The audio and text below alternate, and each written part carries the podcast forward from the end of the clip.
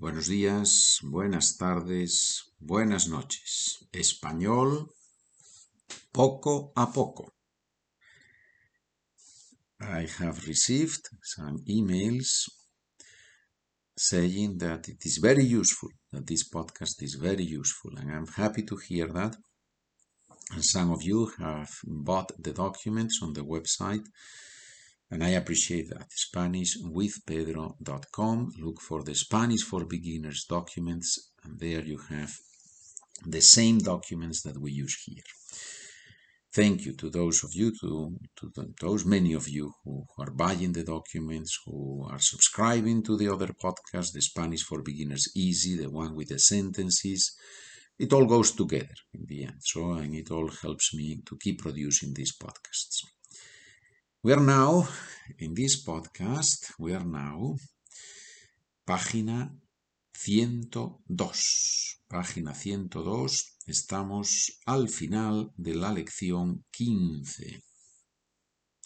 In this lesson, we have been practicing ser and estar, and a little bit of I, but the next chapter, I believe, it's entirely devoted to I. So let's finish this lesson today with exercises 3 and 4.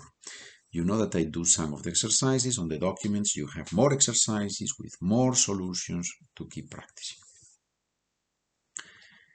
Ejercicio número 3. Traduce estas oraciones. Primera oración, oración A. Oración means sentence. And also prayer So la palabra oración, the word oración, oración, in Spanish has two meanings, prayer and sentence. The context obviously tells us if we are doing one or the other, right? If we are in the church and we are there kneeling down, most likely we are going to use the word oración, right? Oración in the sense of prayer, right? Here in our podcast, most likely we will use the word oración in the sense sentence. My three daughters are at home today. It is unusual.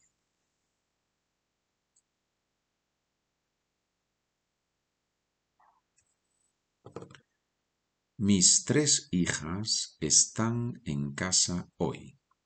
Es inusual, no es lo normal. Repito, mis tres hijas están en casa hoy. Es inusual. We usually don't say es inusual. We usually say no es normal, no es lo normal.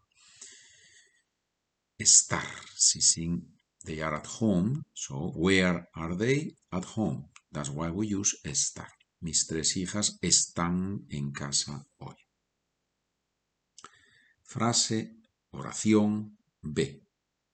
My neighbor usually is very nice, but today he is not very nice. He had some problems at night, probably. Maybe his wife kicked him, or there, who knows what happened there. but today he's not very nice. But usually, usually he's nice. He's very nice.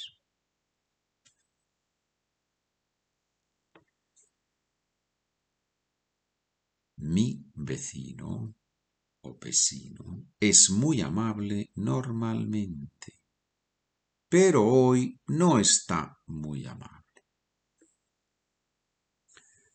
Mi vecino es muy amable normalmente, pero hoy no está muy amable. Here, typical example where we see the difference between ser and estar. Usually, ser, just today, estar. Mi vecino es muy amable normalmente, pero hoy no está muy amable. Amable, nice, kind, polite, right? All this, amable. Obviously, the word amable comes from amar, and amar means to love. So, amable is the person who behaves in a way that the others can love him or her. Nice, right? Very nice etymology here, very nice origin of the word. Letra C. My cell phones are always very cheap because my son works for a phone company.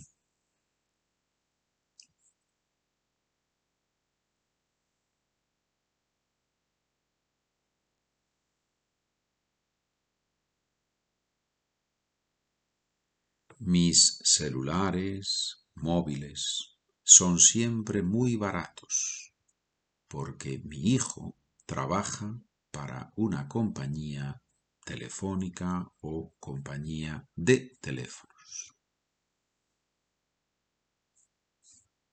Mis móviles, celulares, mis móviles son siempre muy baratos porque mi hijo trabaja para una compañía de teléfonos. Bien. You have more sentences there. And now let's do exercise 4, ejercicio 4. Oh, I love this exercise. ¿Cuál es el opuesto de estas palabras? What's the opposite of the following words? ¿Cuál es el opuesto de estas palabras? Interesante. Opuesto. ¿Qué es lo contrario? ¿Qué es lo contrario? ¿Cuál es el opuesto? ¿Qué es lo contrario de interesante? Aburrido. Como decimos en español, my nephew is a very interesting person.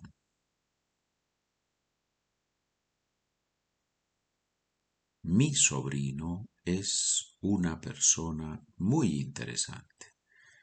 Mi sobrino es una persona. Although my nephew is a man, we use feminine here because we have used the word persona, and the word persona is feminine in Spanish. So even if we speak uh, about a man, we use una persona. Mi sobrino es una persona muy interesante. ¿Cuál es el opuesto de caliente? Ya, fácil, fácil. That, eso, was easy, right? Caliente, frío. How do you say in Spanish? ¿Cómo se dice en español? The food is now very hot.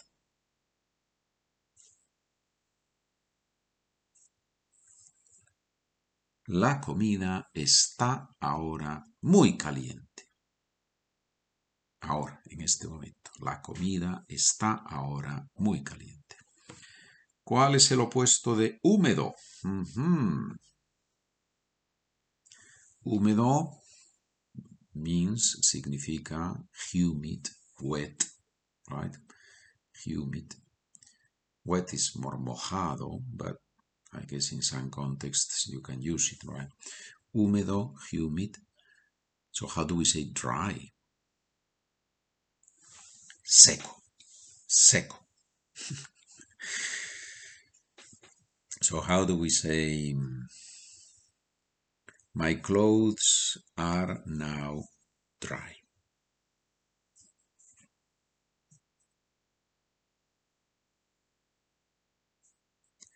Mi ropa está ahora seca. Now, careful here. My clothes, plural in English. In Spanish, we usually, usually, we don't say mis ropas están ahora secas. We usually use the word clothes in singular. Mi ropa. Now, if you're in the United States of America, you're going to use mis ropas when uh, some Spanish speakers speak, but that's because they are influenced by, by English. So you know the whole story of Spanglish and all that. So, but most of the Spanish speakers in the world who are not influenced by English would not say ropas. They would say mi ropa. Okay, but it's not a big deal. It's, it's just the language is flexible and we understand each other, and that's the most important thing. Gracias por escuchar. In this exercise, you have more, more words to place, to write, to say the opposite. And I hope that we will continue communicating en Spanish. Vamos a continuar hablando español. Buen día, buena tarde, buena noche.